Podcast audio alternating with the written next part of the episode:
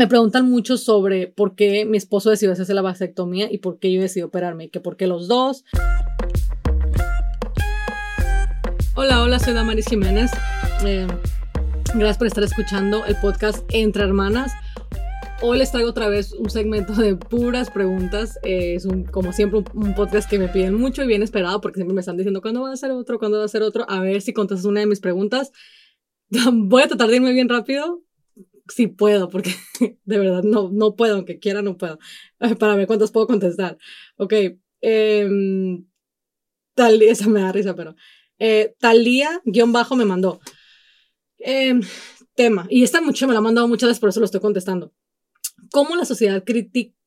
¿Cómo la sociedad critica a las mujeres que cocinan? Mi marido cocina, yo no. Eh, eh, ¿Cómo? Pues los critican. Me creo que quiso decir que estás preguntando, y sí, porque lo han mandado muchas veces, como que ¿por qué, no? Eh, yo creo que obviamente, ¿no? Venimos de, de un wow, especialmente si somos mexicanos, venimos obviamente de un de una cultura sumamente machista donde es típico que la mujer barre, cocina, hace todo, bla, bla, bla, y todo, todo tiene que hacer y aparte tiene que ser buena en la cama, ¿no? Sinceramente, eso ya es un pensamiento súper anticuado, ya no se usa.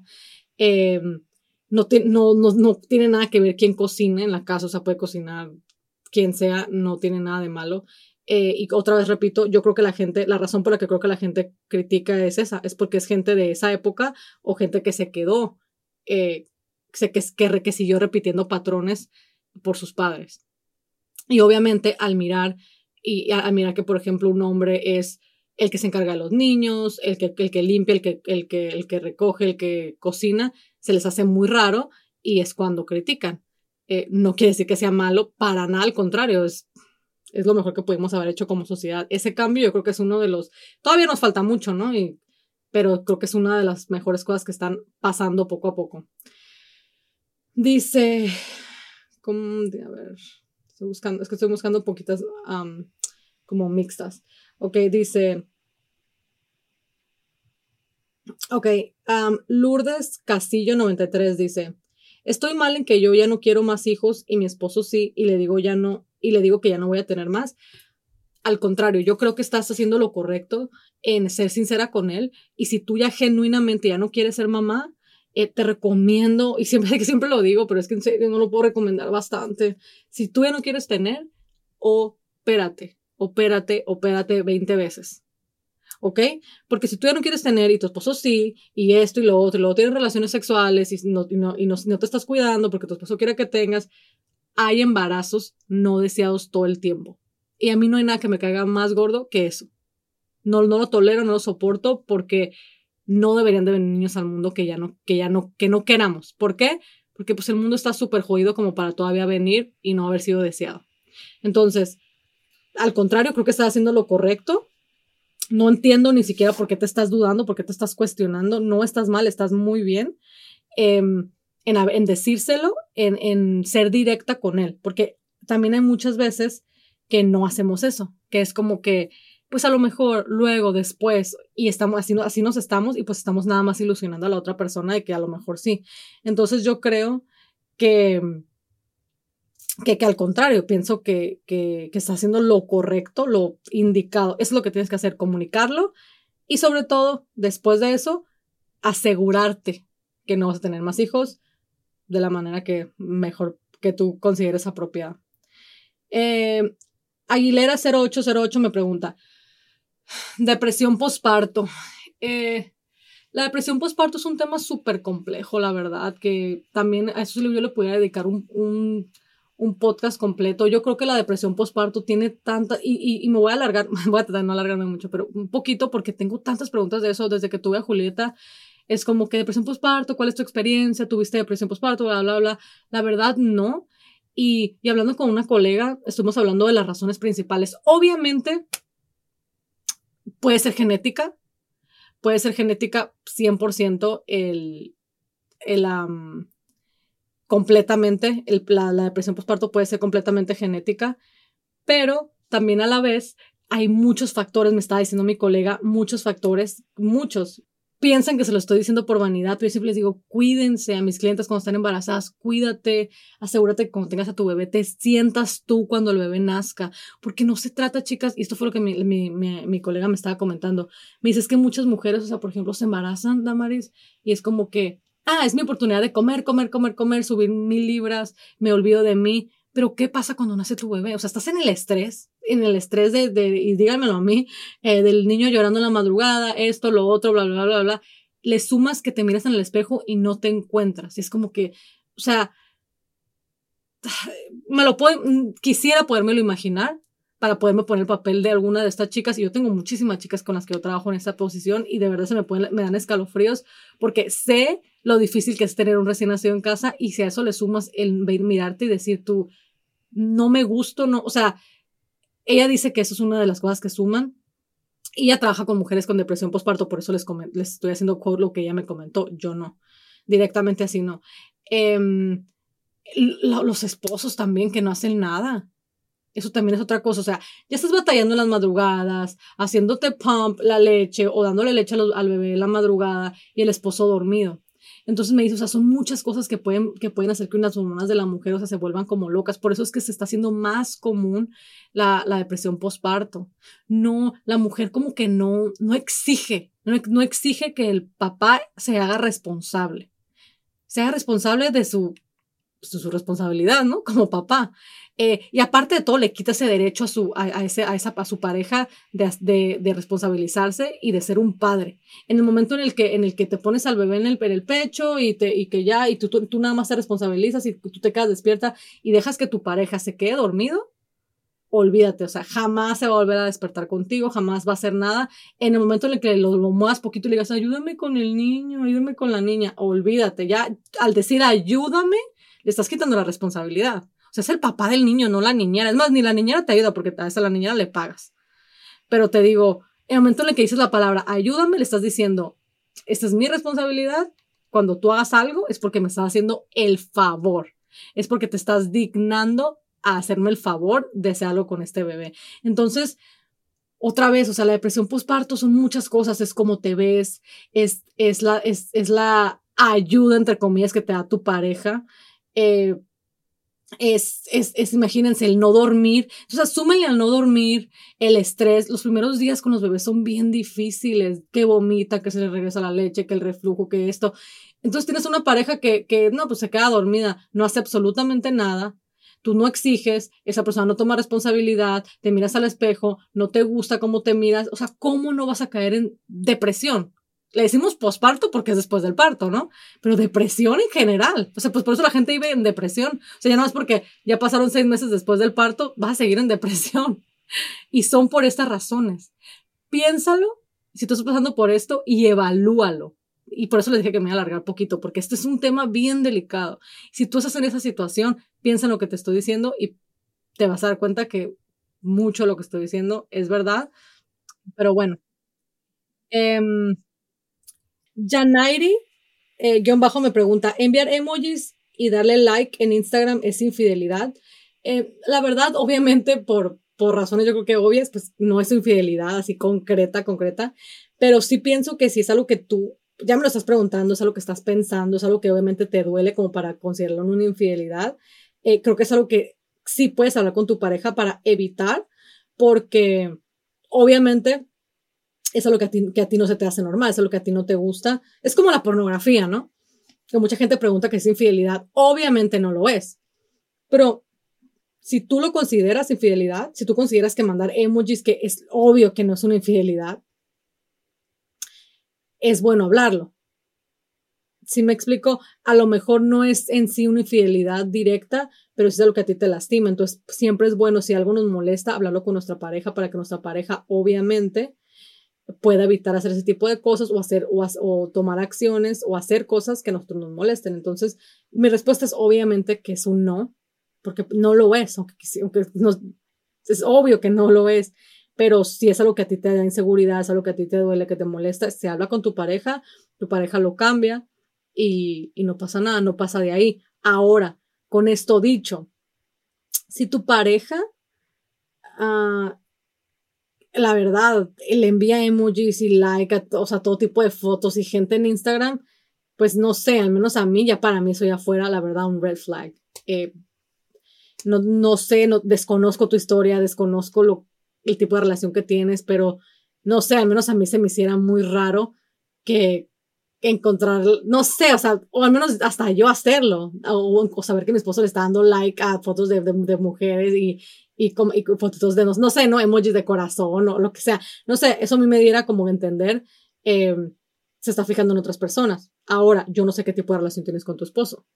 Eh, yo no sé si es una relación abierta, si swingers, lo que sea. Obviamente no es tu caso, porque, perdón, ajá, obviamente no es tu caso porque por eso me estás preguntando qué es infidelidad. Entonces, eh, sí lo miraría como un red flag, la verdad. Eso, eso sí. Infidelidad no es, pero un red flag grande sí. Em, otra pregunta que alguien me había hecho aquí arriba. Dice, Genel, Genelson-bajo me pregunta, ¿cómo dejo a un lado el complejo en la cama? ¿Cómo tomo iniciativa? Y entre, y entre, no entre paréntesis, perdón. Em, sí, entre paréntesis dice principiantes y una carita. ¿Ok? Eh, yo creo que lo más importante, la verdad, la verdad, la verdad, el mejor consejo que te puedo dar, lo mejor, con, el mejor consejo que yo siento que le doy a las chicas y que después me lo agradecen muchísimo, es que en la cama eh, pienses más en la técnica que en cómo te miras. Si te enfocas en la técnica, vas a poder aprender. A diferencia de que, de que, ay, tengo celulitis, pues vas a tardar mucho en, en, en no tener celulitis, y no es que siempre vas a tener, porque obviamente por las hormonas femeninas es súper normal tener, tener celulitis, ¿no? Es, es un ejemplo. Em, o cualquier, o cualquier otro, otra cosa que no te guste de tu cuerpo va a ser más difícil cambiarlo, ¿no? Si te enfocas en la técnica, en lo buena que eres para, no sé, sexo oral, em, para miles de cosas, me puedo poner a hablar ahorita de sexo, pero no lo voy a hacer. Em, yo sí, siempre que se los digo, ya las chicas lo entienden y me dicen, ok, ya lo estoy mirando de otra manera. Entonces, ¿Cómo dejas a un lado tus complejos? Tus complejos físicos, me imagino. Espero que estemos hablando de los complejos físicos. Em, fácil. Enfócate completamente en la técnica. Ya si eres mal en la cama, obviamente, y no sabes hacer nada, pues ahí sí ya. Ni cómo ayudarte, la verdad. Ahora sí ponte a estudiar, ponte a leer libros, ver videos, lo que tengas que hacer. Pero, pero es que en verdad, en verdad, el físico no, no, no tiene nada que ver. O sea, pues esto pregúntaselo a cualquier hombre.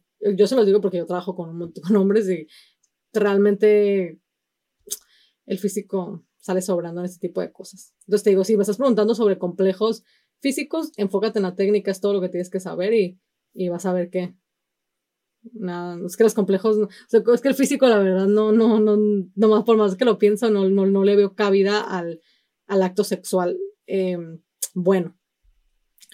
Em, otra pregunta, a ver, dice, dice, ni, esta, muchacha me la mandó varias veces, así que la, te voy a responder porque Nunca la respondo. Dice, Lech Marie. Dice, niños de 13, de 13 años en adelante enviando fotos sexuales entre ellos.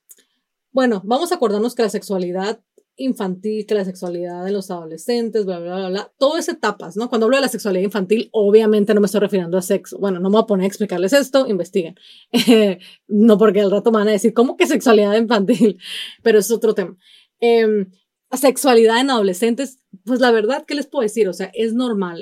El, eh, el deseo sexual está ahí siempre, siempre, siempre, siempre. El, especialmente a esa edad, ya, ya cuando te empiezas a desarrollar, em, obviamente ya hay un deseo, ¿no? Em, pero el estarse mandando fotos sexuales creo que ya ahí ya estás pegando más al tipo de educación que le están dando en la casa a ese niño o a esa niña. Yo no tengo nada en contra para nada y no sé en cuántas preguntas me hacen acerca del tema y hasta me critican, ay, sí, eso es porque tus hijos todavía están chiquitos.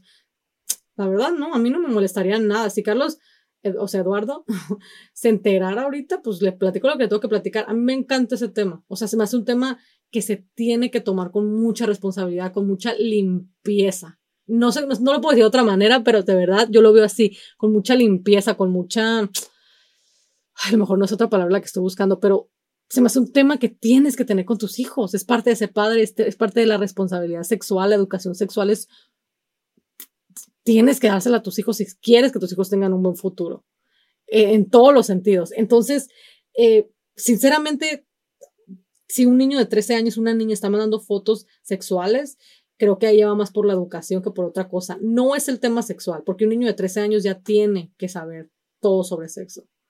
Ya a esa edad, ya si no explicaste, pues no hiciste muy buen trabajo, la verdad. Eh, lo de las fotos sexuales ahora es un tema muy delicado. ¿Por qué? Porque ya al momento en el que tu hijo manda una foto, se está exponiendo al mundo, la verdad, porque esa, la otra persona puede, puede hacer lo que le place con esa foto. Entonces, eh, esta situación de mandarse fotitos y eso obviamente tiene que ser controlada. También yo no sé qué hace un niño de tres años con teléfono. Eh, a esta persona que me mandó esto, rápidamente tienes que quitarle el teléfono a tu, a tu, a tu hija, a tu hijo y, y sinceramente, yo en esta situación, yo voy y hablo con un profesional. Es que yo para todo, yo siempre los voy a, los voy a empujar a que, a que se eduquen, a que, a que aprendan, porque no lo puedo hacer, cuando, especialmente cuando son niños involucrados. Este niño de 13 años, niña, no sé, em, tiene que ir a hablar a lo mejor con un consejero que le expliquen, tú le tienes que explicar también las consecuencias de mandar una foto así y dónde esta foto puede parar. Em, si no le has hablado del sexo y encuentras una que, tu hijo de 13, 14 años está mandando este tipo de fotos y tú no le has hablado de la sexualidad, bueno, ya ahí otra vez, o sea, no, no hay ni cómo ayudarte porque a ella le tienes que hablar de todo, más el regaño, más explicarle por qué no tiene que hacer eso. Entonces, por eso siempre es importante, siempre, siempre, siempre tener el tema de sexo, especialmente con los adolescentes, hacerlo ver como algo normal. Eh, hablar de las consecuencias de un embarazo, hablar de las consecuencias de mandar fotos, de hacer sexting, de hacer lo otro, pero tiene que haber buena comunicación, lo cual ahorita en estos tiempos no hay, yo creo que nunca en el mundo hubo padres tan desconectados como ahorita, la verdad. Entonces, para esto, esto, muchas cosas, muchas cosas implican, la verdad. Pero es muy feo, es muy triste que haya niños de esta edad mandando ese tipo de fotos, la verdad. Em, pero quien sea que esté en esta situación, lo primero que haces, si tienes a un niño tan chiquito con un teléfono y ya le confías un teléfono y anda haciendo este tipo de cosas, pues lo primero es ir a quitarle el teléfono, ¿no? Y lo segundo, yo, yo sí lo llevaría a hablar con un especialista, eh, igual hasta con un consejero familiar, un terapista familiar donde hablen de ese tipo de problemas, porque esto no es un juego, la verdad, eso es algo súper delicado. Em, ya se está acabando el, podcast, otra vez como se los prometí, eh, siempre al final de este tipo de podcast estoy contestando una pregunta personal, la que más me hayan hecho en estas preguntas. En este caso, la pregunta que más me hicieron eh, varias veces, me, la han hecho todo el tiempo, aunque no pregunte nada, me, me lo mandan me lo siguen mandando en mensajes. Eh, me preguntan mucho sobre por qué mi esposo decidió hacerse la vasectomía y por qué yo decidí operarme, que por qué los dos, que cuál fue el motivo, que cuál fue el sentido, bla, bla, bla, bla, bla. Creo que lo he contestado, pero a lo mejor después de este podcast ya no me lo voy a tener que soportar otra vez. Ah, y otra cosa. bueno, no se me va a esperar. Em, y a lo mejor después de esto ya no los voy a tener que estar contestando y contestando. Em, la razón por la que nosotros decidimos los dos hacernos esta, esta operación permanente, la mía es permanente, la de él, tengo entendido que obviamente los doctores nos explicaron que hay una posibilidad, creo que 2%, no sé, que él, si en algún momento quisiera volver a ser papá, puede ser reversible, dice que entre más años pasen, es casi, casi, casi eh, las posibilidades bajan a cero, ¿no? A cero por ciento. Pero bueno, nos decidimos hacer los dos porque nosotros decidimos desde el momento en el que tuvimos a Eduardo que íbamos a darle nada más uno o dos hermanos eh, de sangre completa. Pues digo de sangre completa porque pues hay medios hermanos, pero no, no se dice sangre completa, ¿no? Hermanos de sangre. Em, queríamos que a pesar de que si nosotros en algún momento nos llegamos a separar, como todas las parejas estamos en riesgo todo el tiempo, eh, no hay ningún problema, nosotros no tenemos ningún problema con hablar del divorcio, es un tema que en mi casa también se toca como hablar de qué se va a comer, eh, pero si no, el tener hijos con personas diferentes no es negociable. Eh, un ejemplo que le podemos dar a nuestros niños el ejemplo de que, ¿sabes qué? Porque ya no nos amamos, porque nos seguimos respetando, nos tenemos cariño, queremos que cada quien sea feliz por su lado, nos vamos a separar, pero no les podemos enseñar a ellos que se tiene un hijo con una persona, con otro, con otro, con otro y con otro. Eso sí, nosotros lo hemos hablado miles de veces, incluso después en cuanto nació Julieta, lo volvimos a tocar el tema y los dos dijimos 100% sí. Yo no quiero más hijos, ni de ti, ni de nadie. Y eh, esos dos niños son lo más importante para nosotros, es algo que obviamente nos va a mantener unidos toda la vida y queremos que sea un lazo que nada más tenemos uno con el otro, aunque el día de mañana, en seis meses, en un año nosotros nos divorciemos y tengamos otra pareja, siempre queremos que haya un lazo que los une a ellos dos, nada más. De sangre pura, no se puede decir, bueno, mi esposa sí dice jugando, de sangre a ellos dos y, nada de que, de, que de que yo a los 40, 35 me enamoré de otro y quiero tener otra familia o él me, me volvió loco esta muchacha y quiero embarazarle, quiero hacer esto. Eh, es algo que no es negociable para nosotros, no es algo que queramos.